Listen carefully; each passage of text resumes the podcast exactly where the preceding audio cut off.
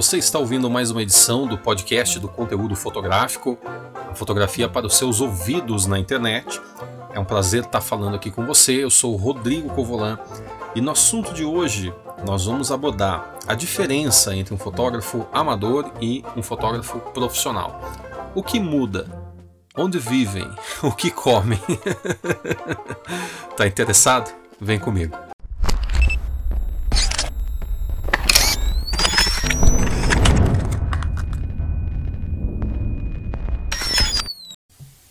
Eu gosto desses temas filosóficos que a fotografia permite abordar, tratar, falar.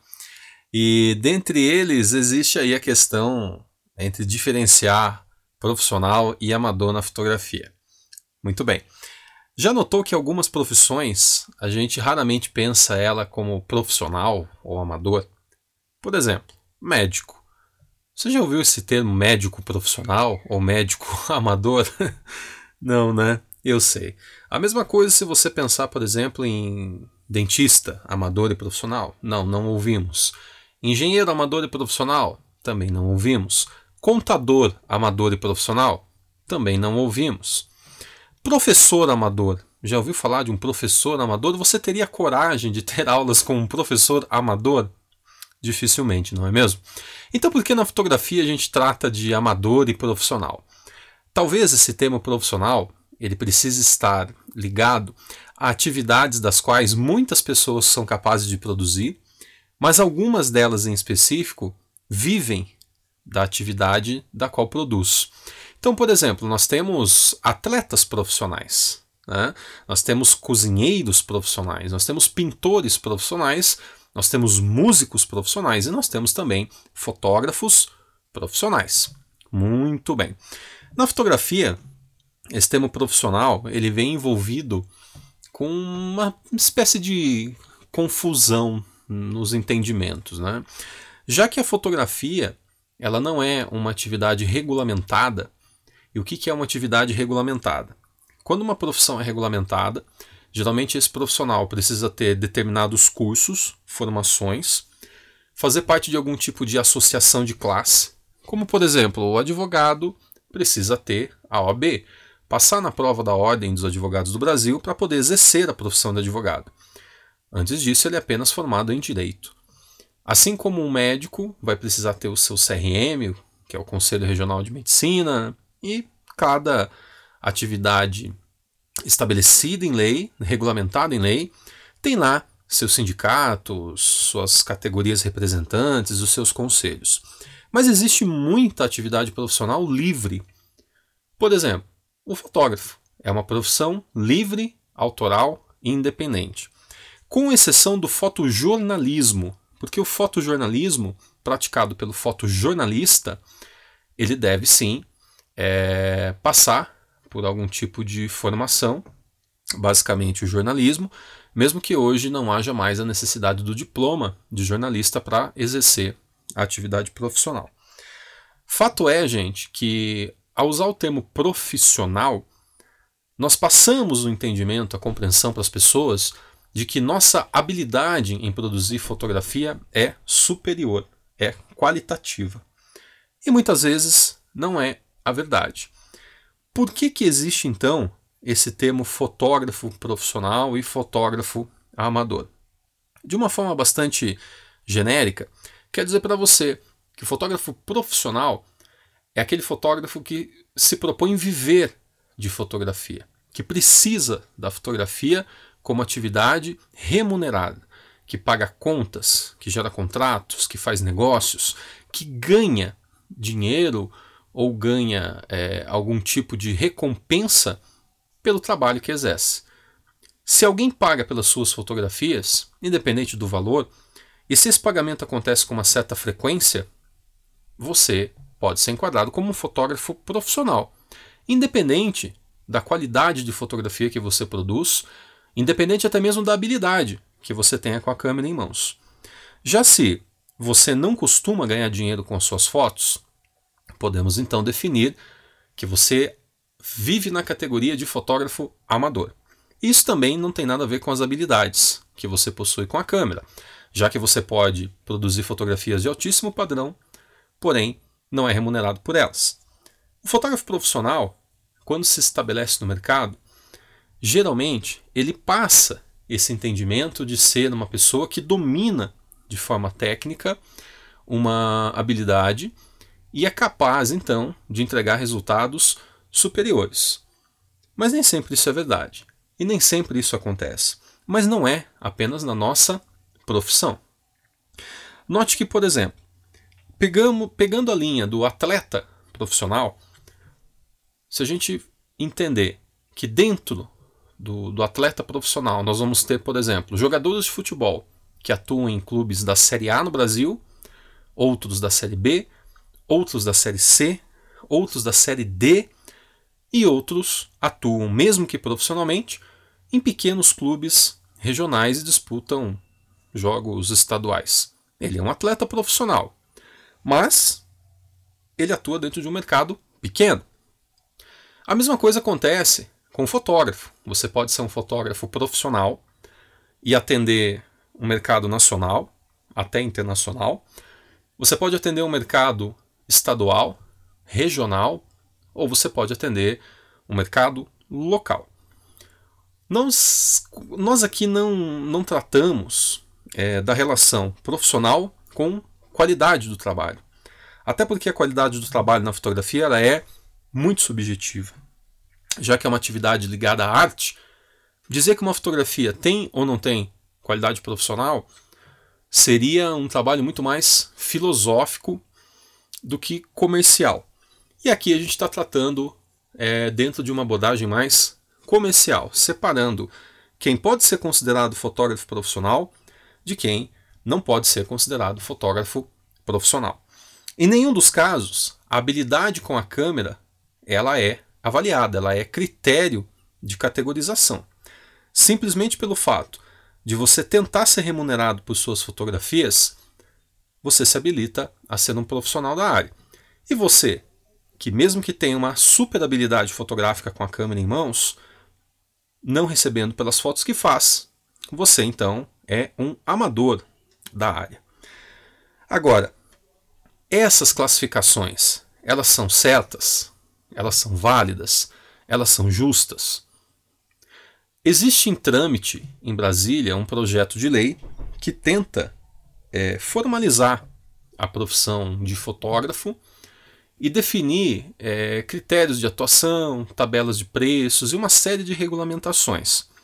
Os fotógrafos se dividem entre aqueles que acham isso correto e aqueles que acreditam que isso vai ser apenas mais uma burocracia para gerar impostos e travar a livre atividade profissional no mercado. Como que eu vejo essa situação e como que eu entendo essa situação? Eu penso que efetivar a profissão de fotógrafo talvez resguarde alguns setores da sociedade.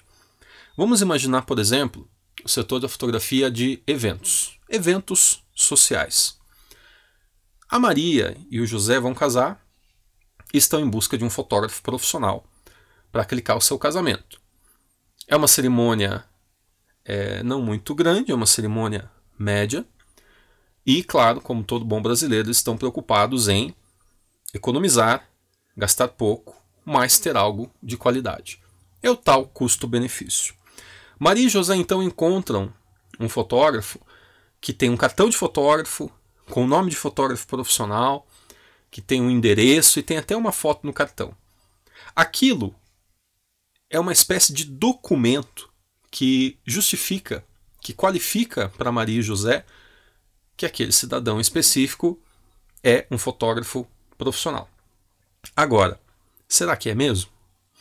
A gente ouve muitos casos de fotógrafos que não entregam o material, não entregam as fotos, ou entregam muito fora do prazo, é a reclamação número um de fotógrafo, contra fotógrafos em todo o Brasil, pelo menos.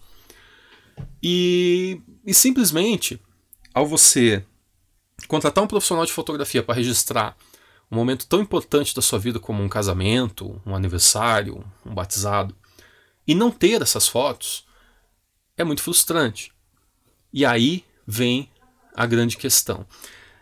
O fotógrafo em si, será que realmente ele estava preparado para expor o seu trabalho para a sociedade sem ter as mínimas condições de executá-lo? O que são mínimas condições de executar um trabalho para a sociedade? Talvez esse fotógrafo não tenha o menor entendimento do que é, do que se trata a fotografia. Existem casos, e eu sei, acompanhei pessoalmente, de situações onde o fotógrafo não sabia ao menos descarregar as fotos no computador. Quem dera então entender de arquivo RAW, tratamento, Photoshop. Alguns fotógrafos não conseguiam nem mesmo é, criar pasta na área de trabalho de um computador. E esse profissional, entre aspas, será que a gente pode tratá-lo assim? Está aí, solto na sociedade. E quantos casamentos ele vai ter que arruinar, quantos aniversários ele vai ter que arruinar, até que se entenda que não é um profissional, até que organicamente o, mercado trate de filtrá-lo e excluí-lo da praça de atuação. Até lá, ele pode ter estragado a cerimônia, a festa de muitas pessoas. Nesse caso, eu penso que não burocratizar, mas organizar o setor seria interessante. Já que, por exemplo, um, uma pessoa que não tem os mínimos conhecimentos de informática, como é que vai ser fotógrafo? Né? Uma pessoa que não entende o básico de tecnologia da câmera fotográfica, que não entende como compor uma fotografia numa, de uma forma minimamente aceitável, como é que vai ser um fotógrafo profissional? Porém, avaliar isso é difícil. Boa parte da profissão se enquadra no critério artístico. Como é que eu vou definir se tais ou tal fotografia tem qualidade estética, artística, criativa e ser rotulada como profissional? Muito complexo. Por outro lado, eu posso avaliar as habilidades da pessoa. Então, sei lá, vamos fazer uma prova básica, como é uma prova da Ordem dos Advogados do Brasil, por exemplo. Né? Vamos pegar lá uma prova, um Enem do fotógrafo, um vestibular do fotógrafo, e vamos perguntar para ele se ele sabe o que é ISO, se ele sabe o que é velocidade, se ele sabe o que é lente, se ele sabe o que é flash, se ele sabe o que é full frame, se ele sabe o que é sensor, o que é megapixel. E tendo ele esses conhecimentos essenciais para ser um fotógrafo, habilitaríamos então ele como um fotógrafo profissional. Pode ser. Ou então confiaríamos em diplomas de instituições de ensino que vão formar fotógrafos e esses diplomas são a, a, condição, o documento que vai habilitá-los a atuar profissionalmente. Sabemos aí que vai ser meio que chover no molhado, né? Já que hoje em dia não é muito difícil você se formar numa faculdade, principalmente num EAD, num curso superior de ensino à distância. Hum? Tem gente aí fazendo prova constando no Google, tá? Então, é muito complexo você definir quem é ou quem não é profissional na área. Porém, acredito que o setor de eventos sociais ele precisaria de um certo chacoalho para a gente dar aí é, um pouco mais de segurança na qualidade dos serviços prestados. Nós, como fotógrafos, não temos um pensamento coletivo, representativo como classe. E aí fica realmente, e aí fica realmente difícil, cada um querendo puxar a sadinha mais para o seu lado. De outra parte da profissão, vem as contratações como trabalhos de publicidade, eventos corporativos, revistas, moda e fotojornalismo. Ora, é, uma empresa que tem um departamento de marketing de comunicação certamente tem condições de avaliar quem é e quem não é fotógrafo por meio da análise do seu portfólio, da sua estrutura, do seu funcionamento online, fotógrafo que tem site, fotógrafo que é organizado, é, no próprio, na própria conversa, na própria forma de responder um e-mail, de levantar um orçamento. Então, pessoas que conhecem mais sobre os setores de marketing, imagem e comunicação, elas têm condições é, de contratar um bom fotógrafo. Elas têm muito menos possibilidade de cair numa armadilha, numa bucha, vamos dizer assim, de contratar uma pessoa furada nesse sentido. Pensando dessa forma, não seria necessário então burocratizar o trabalho, regulamentar a profissão. Até porque como é que nós vamos estipular o quanto se cobrar por uma fotografia? Ah, olha, o mínimo que você pode cobrar é tanto. E aí, como é que vai ser avaliado isso, né? Como é que vai ser pautado, como é que vai ser palpear, palpado isso na vida real? Porque é uma situação muito é, complexa de se definir. Colocar preço na minha foto? Ué, certa vez um cliente me perguntou é, sobre orçamentos de um trabalho, mandei para ele e ele me retornou bem sarcástico, achando que estava muito caro. E ele perguntou então quanto seria só para fazer uma foto, era só uma fotinha. E eu disse para ele que para mim fazer uma foto era um milhão de reais, que minha foto valia um milhão de reais, mas que para ele eu faria por mil e oitocentos reais, caso ele tivesse interesse. É complicado quando você mexe nesse aspecto artístico do fotógrafo, porque o cliente não é crítico de arte. E nós nos sentimos artistas. E isso gera hum, sempre aquela coisa de ah, meu trabalho não é valorizado, o cliente não respeita, e prostituição do mercado, ah, e por aí vai, é outro buraco negro que não tem fim. No meu ponto de vista, galera, profissional de fotografia aquele que ganha dinheiro com o seu trabalho, é aquele que está estabelecido comercialmente, ou pelo menos organizado comercialmente, mesmo que não tenha um espaço físico, ele tem uma organização na internet, tem um site, tem um, uma rede social profissional, ele tem uma política de trabalho, ele tem uma política de atendimento, o trabalho dele tem meta, tem valores, a empresa dele tem uma missão, e aliás, ele é uma empresa. Então, para mim, esse é o fotógrafo profissional. Existem também fotógrafos profissionais freelancers. Atuam em pequenos bicos, são segundas câmeras, e de repente para eles está bom nesse nível, eles não querem evoluir, eles não têm interesse em expandir para nada além daquilo que eles já fazem. Como é que a gente vai regulamentar a profissão dessas pessoas? Muito difícil, não é mesmo? Então eu vejo regulamentação é, num sentido de boa fé, eu acho que ela tem boa fé, mas é, é, um, é uma conversa, é um entendimento de um mundo que está ficando cada vez mais no passado. A tendência é que as pessoas sejam cada vez mais livres comercialmente e, óbvio, profissões que tratam diretamente com a vida, aí sim precisa ter uma peneira mais rigorosa, como é o caso da medicina, por exemplo. Profissional é aquela pessoa que se dispõe a ganhar dinheiro com o seu trabalho. E mesmo dentro desse ambiente profissional, nós vamos ter bons profissionais e péssimos profissionais. Nós vamos ter fotógrafos competentes com a câmera na mão e vamos ter fotógrafos incompetentes com a câmera na mão. E se ambos ganharem dinheiro, ambos são profissionais. O mercado filtra, o mercado exclui quem é ruim. Sim, isso leva um certo tempo. Mas, é como eu te disse, é um assunto polêmico de ser tratado e muito bom que no podcast a gente tem um espaço maior de tempo. Você tem uma tendência a ouvir por mais tempo o conteúdo e assim ajudar você a ter uma opinião formada e concreta sobre o tema. Tá certo? Rodrigo Covolan, gente, sempre deixando aquele abraço. É um prazer falar com você e você sabe que o podcast é a fotografia para o seu ouvido. Nos vemos em breve.